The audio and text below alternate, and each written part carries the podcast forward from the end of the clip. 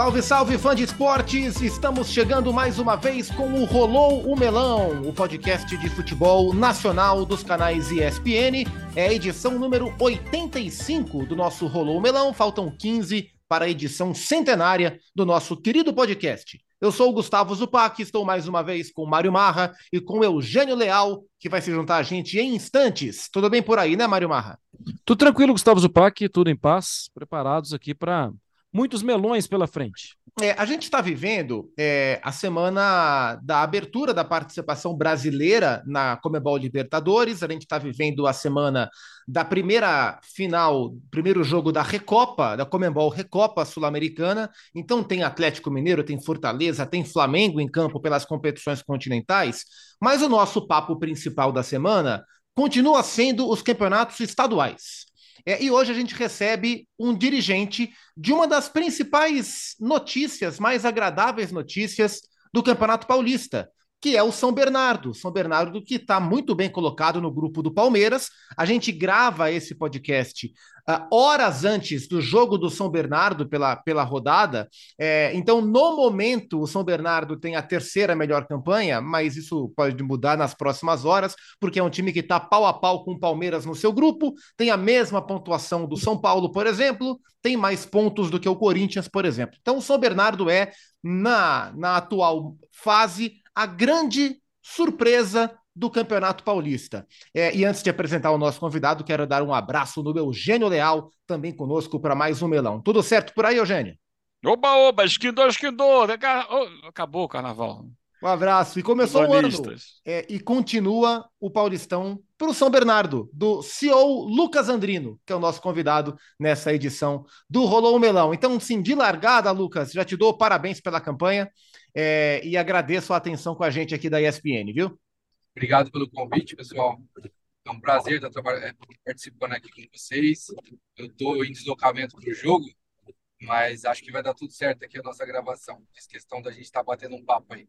Boa, vai, vai sim. É, eu vou, antes de fazer a primeira pergunta, eu vou fazer uma, uma rápida apresentação. É como se fosse um, um cartel do, de um lutador de boxe ou de MMA antes da luta, né? Porque é, é preciso contextualizar.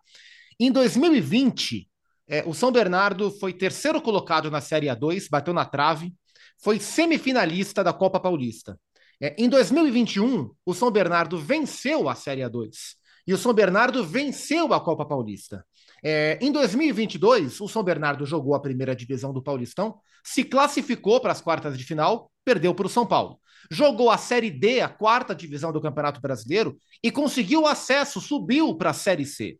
Em 2023, como falamos, tem uma campanha espetacular, pau a pau, ou melhor, do que quase todos os clubes grandes.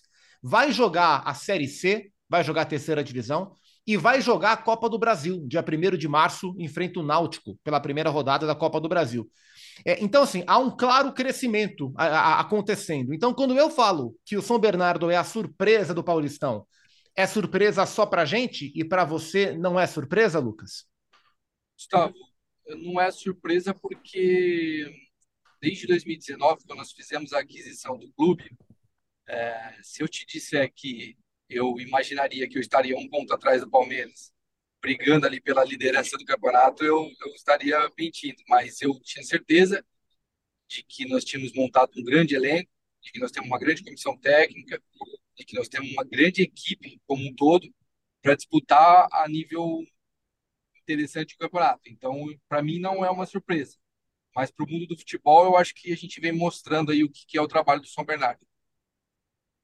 Lucas, é, inclusive voltando no tempo aqui, eu posso estar equivocado, mas se eu tiver, você vai saber.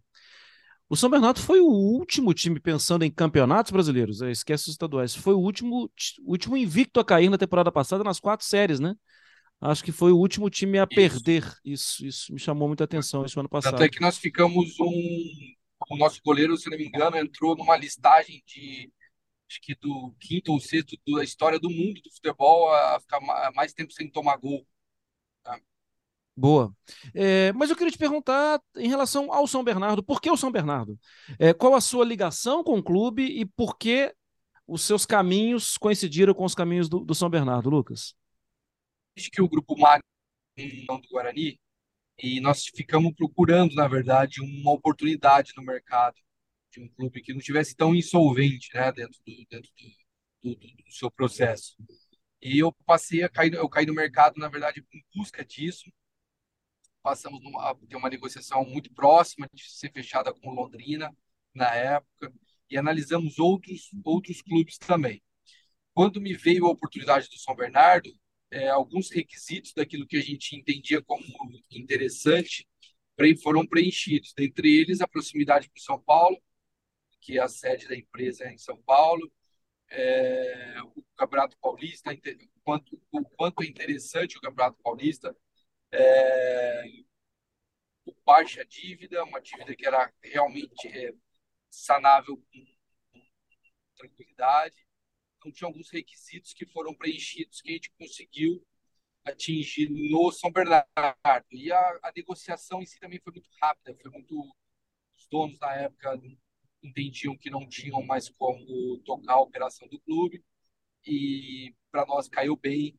Então acho que foi os, os, principais pontos que atingiram e também a capacidade da cidade, né? A cidade como um todo é uma cidade muito grande, né? E a gente está nesse processo aí de tentar formar novos torcedores. Bem, o, Lucas, prazer estar falando contigo, Eugênio. Você está falando sobre isso, né? É, fala um pouco sobre o grupo Magnum, né? Que você falou, teve essa passagem pelo, pelo Guarani. É, qual é a visão, qual é a proposta, qual é o planejamento estratégico, o é, que, que vocês pensam, o que, que vocês projetam a médio e longo prazo? O foco é em que? Revelar jogadores, o foco é em desenvolver o, o time para alcançar maiores feitos em termos de conquistas. Como é que é esse pensamento, esse planejamento de vocês a médio e longo prazo para o São Bernardo? Na verdade, quando eu montei o business plan desse, desse projeto, ele a gente tinha como foco o resultado esportivo. É, nós não tínhamos como prioridade da operação a, a, comercialização de atletas. É óbvio que ela vem acontecendo naturalmente devido às campanhas e devido aos perfis de atletas que nós temos dentro do elenco. Mas o resultado, a priori, nunca foi é, de interesse de, de, comercialização de atleta. Foi sim de colocar o São Bernardo nas principais plataformas do, do futebol brasileiro que a gente entende como Paulistão, Copa do Brasil, Série do brasileiro, a gente entende que o clube tem orçamento para viver com as próprias pernas, né? Então esse era o nosso objetivo, é o nosso objetivo de médio e longo prazo.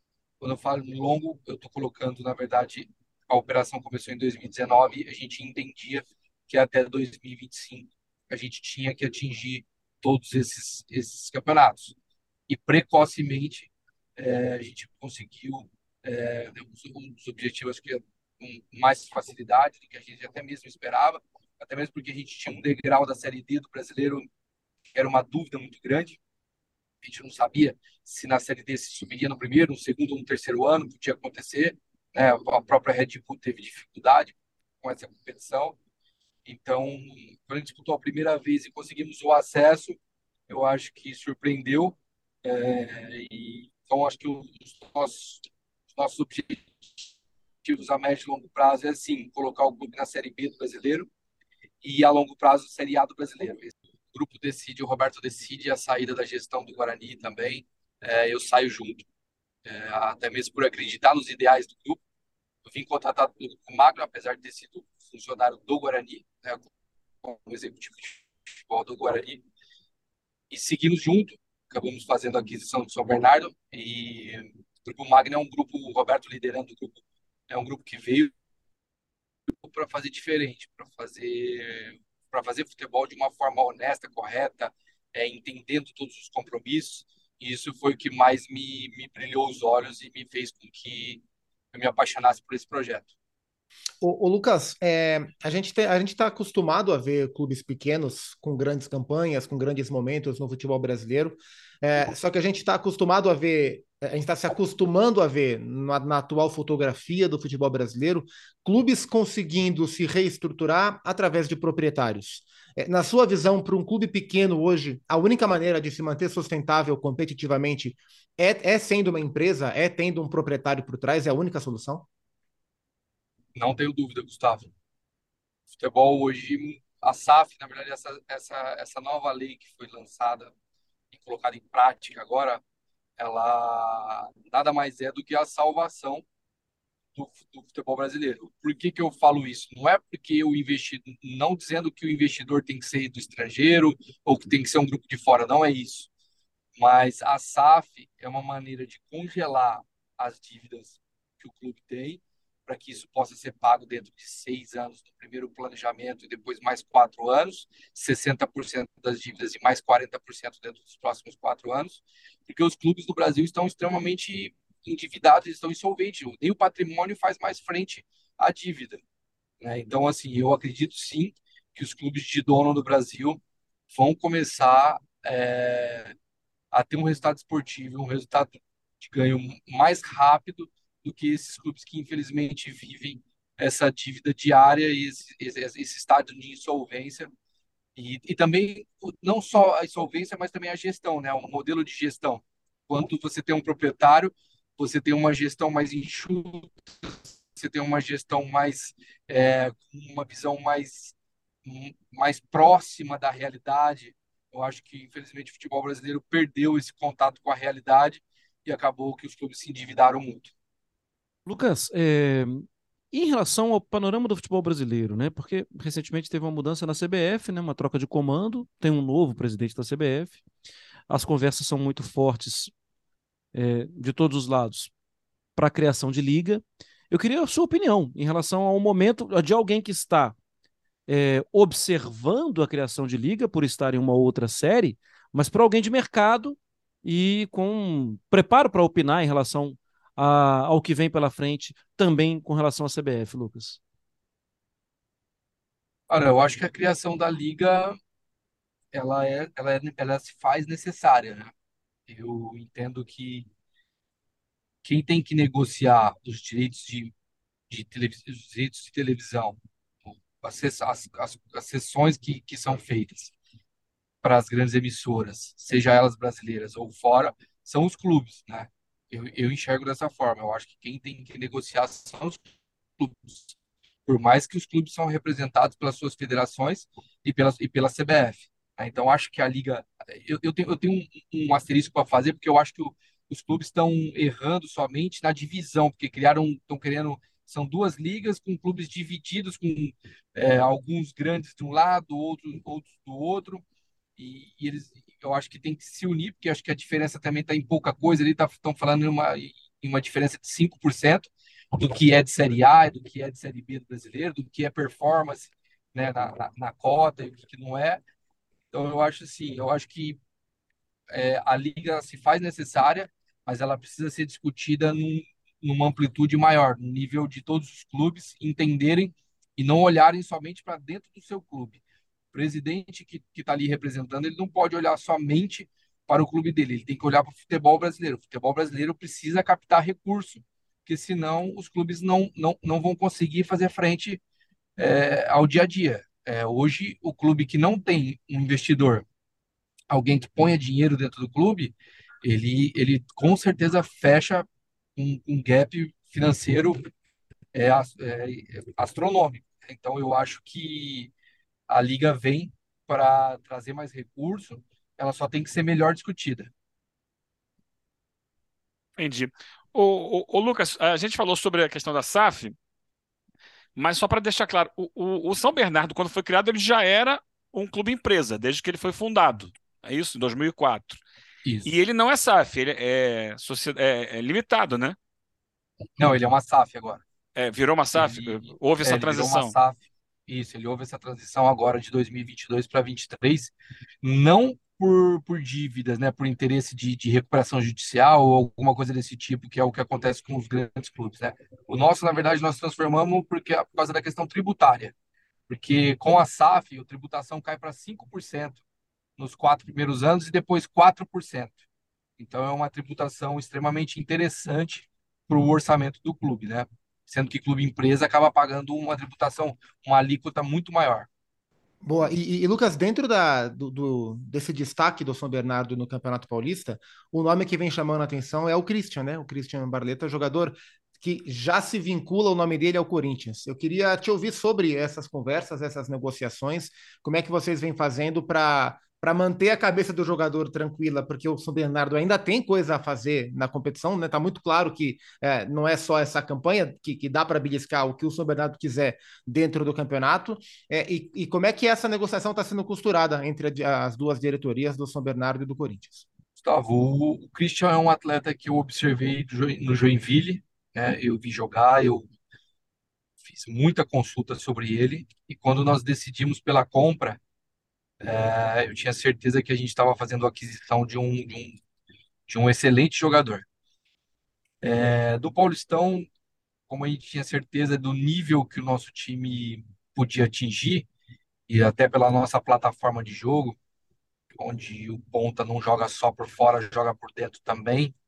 É, o Christian tem um jogo associativo muito interessante, ele é muito refinado com a bola nos pés, né? A gente sabia que ele podia fazer um grande Paulistão e ele com certeza seria uma, uma peça que interessaria para os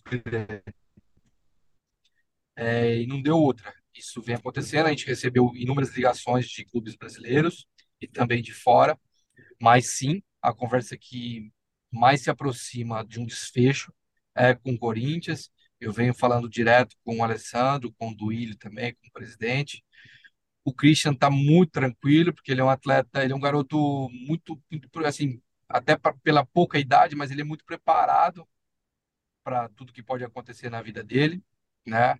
É, acho que se realmente a gente concretizar a ida dele para o Corinthians, o Corinthians fez uma grande aquisição e o São Bernardo vai trabalhar com o Christian até o último dia que a gente tiver que entregar, porque ele vem entregando jogo a jogo o que ele tem de melhor para a gente. Só, só para entender, e, e, a conversa ela é sobre compra de direitos, e eu, eu, pergunto isso por duas questões.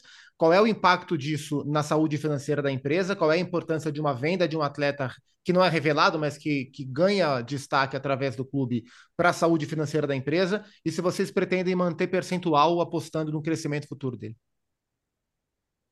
Sim, Gustavo, a, a, é uma aquisição, não é um empréstimo, é uma compra de parte dos, direitos econômicos e sim, o São Bernardo vai ficar com uma outra parte, até mesmo porque se não fosse isso, nós não teríamos interesse na, na negociação, porque a gente acredita que existe um repique depois é, de uma próxima venda.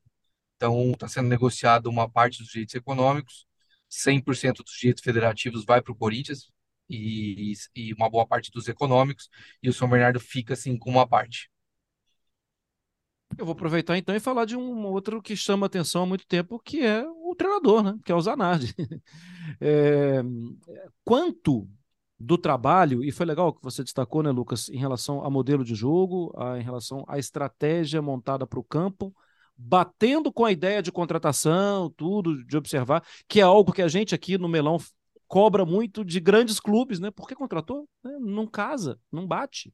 É, e qual o papel dele, né? É, a, a voz que ele tem na montagem de elenco, a relação da direção com ele. Cara, o Márcio tá com a gente já há alguns anos, né? Eu acompanhei o Márcio desde a portuguesa, quando ele estava no sub-20 da portuguesa. Não sei se vocês se recordam, ele fez uma grande campanha na Copinha São Paulo. E eu tinha muito boas informações da parte técnica dele da época de Corinthians, né? Então, quando eu tive no Guarani, levei ele? Ele foi o treinador do sub-20 do Guarani. E quando eu assumi o São Bernardo, trouxe ele para assumir o, o sub-20, já sabendo que existia um, um, algum momento que ele assumiria o time principal.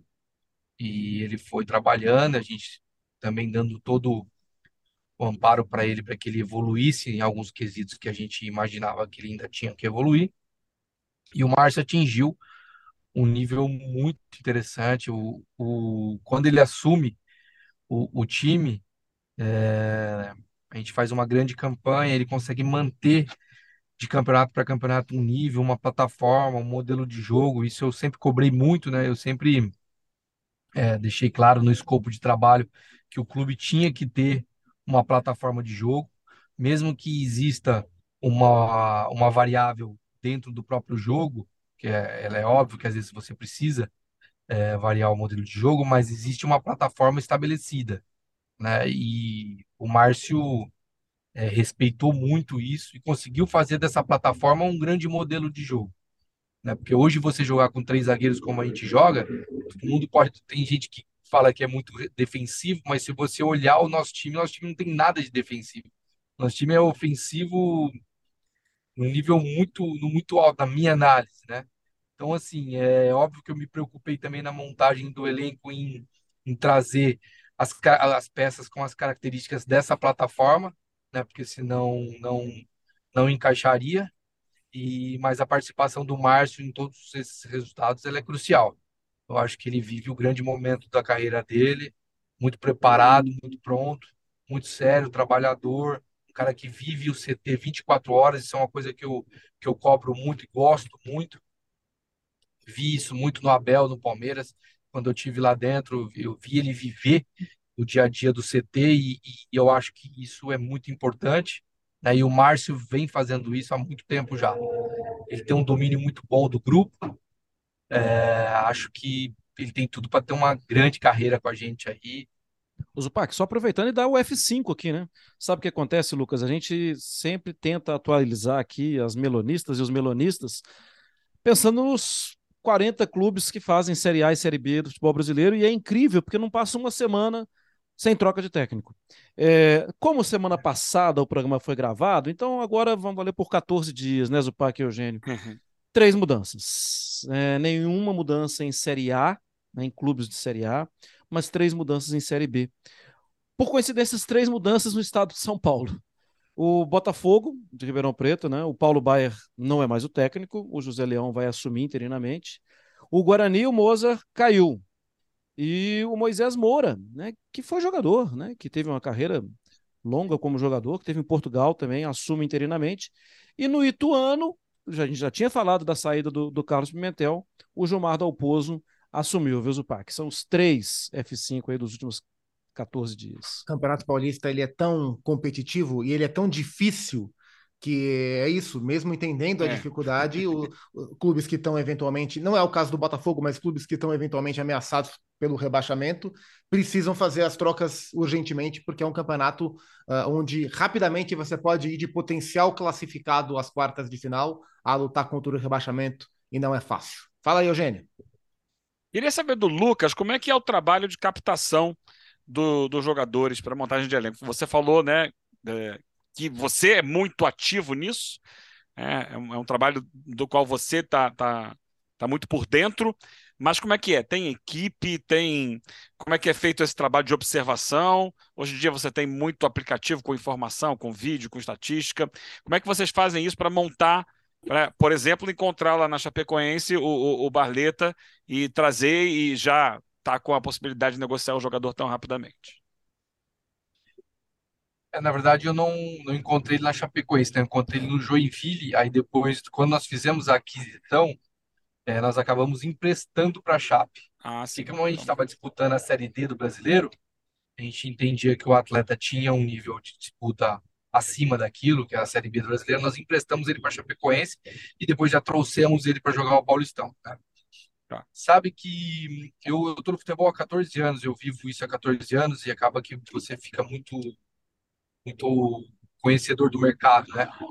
Eu, puxa, eu tenho uma análise, um, um, departamento de análise de mercado, né, que existe dentro do clube. Eu acabei de montar esse departamento, tem pouquíssimos meses, tem acho que 60 dias que eu montei esse departamento, mas até então é, eu, eu, eu vinha muito no, no, meu, no, meu, no meu preparo mesmo, no meu feeling de, de, de tudo aquilo que eu estudo, de tudo aquilo que eu venho há anos fazendo, que é principalmente a montagem de elenco e gestão disso tudo, né? Então, é, eu vi a necessidade do São Bernardo ter um departamento à altura é, para que me auxiliasse nisso, e eu montei o departamento de análise de mercado, trouxe um, um analista que estava no Cuiabá, na Série A, e um analista que estava na Ferroviária de Araraquara, montamos o departamento, e eu, eu, eu fico supervisionando o departamento, mas a montagem do elenco ela é muito discutida. Eu, eu discuto muito ela, eu levo todos os nomes para o Márcio, discuto com ele também, até porque para que ele dê a opinião dele e eu tomo a decisão para aquilo que a gente entende como como característica ideal para nossa plataforma de jogo. Boa. Para fechar contigo, Lucas, é, o campeonato não está definido, as quartas de final não estão todas cravadas, mas a gente vai ter um Palmeiras e São Bernardo, ou um São Bernardo e Palmeiras, o mando de campo não está definido, porque é só um ponto que separa as duas equipes, e nesse momento o Lucas Sandrino conversa com a gente a caminho de Itu para o jogo contra o Ituano, ainda tem coisa para acontecer. Mas teremos um São Bernardo e Palmeiras. E aí o Palmeiras é o grande time, junto com o Flamengo, o grande time do país nos últimos anos. É um time fortíssimo. Você já falou do Abel e etc e tal. Dá para ganhar, Lucas? Vai, como é que vai ser esse encontro de quartas de final? O São Bernardo pode aprontar contra o atual campeão brasileiro? Gustavo, o futebol cabe tudo, né? O nosso time é muito forte, muito bom, está mostrando isso no campeonato. É óbvio que nós estamos falando, talvez, do, do clube mais preparado hoje, na minha, na minha opinião, como chama o Palmeiras. É, da minha análise, hoje ele é mais preparado do que o próprio Flamengo. É uma categoria de base forte, categoria que revela jogadores estado, uma equipe que joga junto já há muitos anos. É, nós vamos enfrentar. Tem muita gente falando né, que é uma pena que o São Bernardo vai enfrentar o Palmeiras, porque talvez se enfrentasse outro teria chance de chegar em semifinal ou final. Mas eu acredito, eu acredito no meu time, eu acredito muito que nós vamos fazer um grande jogo contra o Palmeiras. É óbvio que, como eu disse, se trata de Palmeiras, mas nós vamos fazer um grande jogo, se Deus quiser, e vamos conseguir passar, porque eu, eu acredito muito no, no, no nosso dia a dia. Eu acho que nós estamos com um dia a dia tão saudável, a equipe está tão junto, tão unida, é uma família mesmo que nós constituímos lá dentro. Eu acho que tem tudo para fazer um grande jogo. Lucas Andrino, CEO do São Bernardo, eu ia falar uma das surpresas do Campeonato Paulista, mas não, uma das equipes mais fortes do Campeonato Paulista. Obrigado pelo papo, parabéns pelo trabalho, pela campanha. Tem Série C pela frente, tem Copa do Brasil contra o Náutico pela frente. Que seja um ano de, de boas colheitas para o São Bernardo. Parabéns e obrigado, viu, Lucas? Obrigado, pessoal. Boa tarde. Obrigado pelo convite, tá? Um grande abraço a todos. Mário Marra, até semana que vem, amigo. Foi um prazer. Até. Valeu, Eugênio, de volta. Agora acabou o carnaval, viu, Eugênio? Agora é pra valer. Não, não tem, tem desfile das campeãs ainda, rapaz. Calma, calma, que não é bem assim, não. Calma, vamos devagar, vamos devagar. É isso. E você, fã de esporte, obrigado pela atenção em mais uma semana do Rolou Melão. Semana que vem a gente se encontra com a edição número 86. Um grande abraço e até a próxima.